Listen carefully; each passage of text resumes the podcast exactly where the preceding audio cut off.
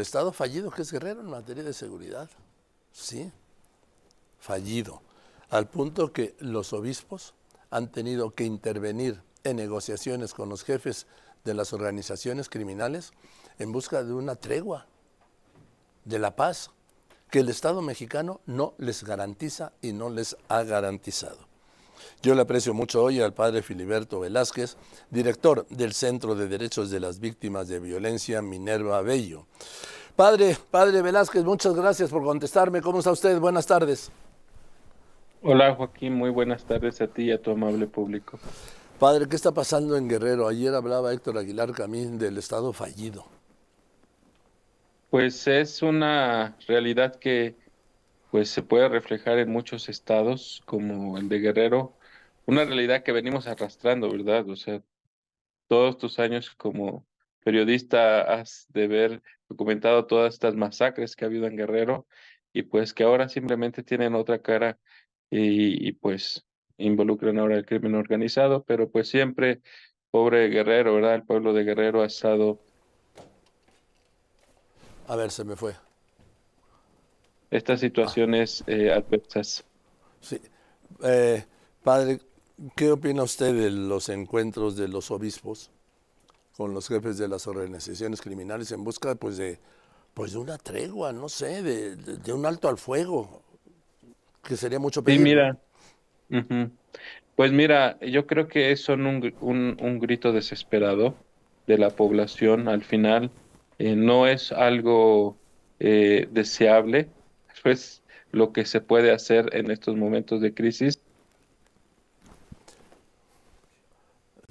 Eh, imperar las conciencias de estas personas para pues que puedan eh, deponer las armas y anteponer el diálogo, porque pues muchos habitantes, muchos municipios, muchas poblaciones habían sido afectadas desplaza por el desplazamiento, con el daño a las escuelas, la falta de, de, maestros de salud, eh, la aparición del comercio local. Entonces, que haya habido este arreglo, arreglo pues fue algo que, que era ante una emergencia, que los obispos participaron, ¿no? A ver, este... Pero que al final eh, es un arreglo que ellos eh, tomaron, fue iniciativa de ellos el día miércoles, después de mediodía, y pues esperemos que dure mucho. Pues ojalá porque ahora también lo del crimen organizado, la delincuencia organizada, no se reduce a estos dos grupos, ¿no? No, pues eh, se ha reportado 16 grupos en el estado y digamos se ha logrado pacificar aquí la región centro con los tlacos y ladrillos y la región norte y la sierra y tierra caliente con los eh, tlacos y, y la familia michoacana. Y pues faltan los demás Acapulco es algo trágico, pero ahí no sabría yo cómo entrarle. En Acapulco hay varios grupos, ¿no, padre? Sí, hay varios grupos. Es una ciudad grande y muchos intereses. Es una ciudad portuaria y más compleja aún. Sí. Ahora, eh, ¿qué va a pasar? Porque yo he visto que cuando empieza la violencia siempre va a más antes de ir a menos y solo va menos cuando hay una acción concertada del Estado, que es el responsable final de la seguridad. Pues sí, ahora vemos aquí tal vez un precedente. No sé si en otro estado eh, pues tendrás más experiencia, ¿verdad? Que yo, pero pues es un precedente yo creo que para otros grupos y, otros estados que se pueda llegar a este tipo de, pues al menos de cese a la violencia.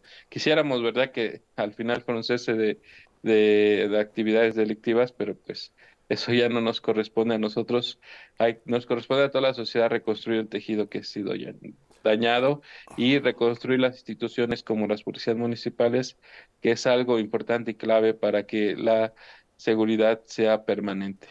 Es que sin la policía municipal no puede haber seguridad en el país. Exacto por más militares y guardias nacionales en las calles, no va a haber nunca seguridad. Pues, para empezar, y es lógico, los enviados de fuerzas federales, para empezar, no conocen las calles. Sí, sí, parece, parece trivial, pero no, es fundamental. Y ahora imagínate, o sea, a lo mejor ustedes pues viven en Ciudad de México, pero allá son brechas, ¿no?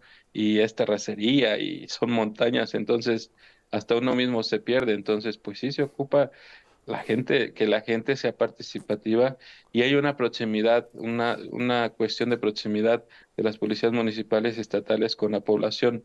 Hay, hay ejemplos de éxito, como en Esahualcoyot, eh, hay en Tamaulipas un, un, un municipio igual que tuvo esa experiencia, entonces tenemos esas experiencias, tenemos las experiencias de Cherán, las guardias comunitarias, las rondas comunitarias. Necesitamos echar mano de todo, pero el Estado tiene que dejarse ayudar y no vernos como enemigos o abogados del diablo. ¿Así los ve el Estado como enemigos, padre? Pues yo los veo como piensan que lo estamos atacando. Yo no estoy atacando, no quisiera que un gobierno fallara, al contrario, ojalá que tenga éxito este gobierno morenista, pero que pues se tiene que dejar ayudar de la sociedad civil y de las iglesias. En fin, pues espero... No lo hacemos con, con mala gana.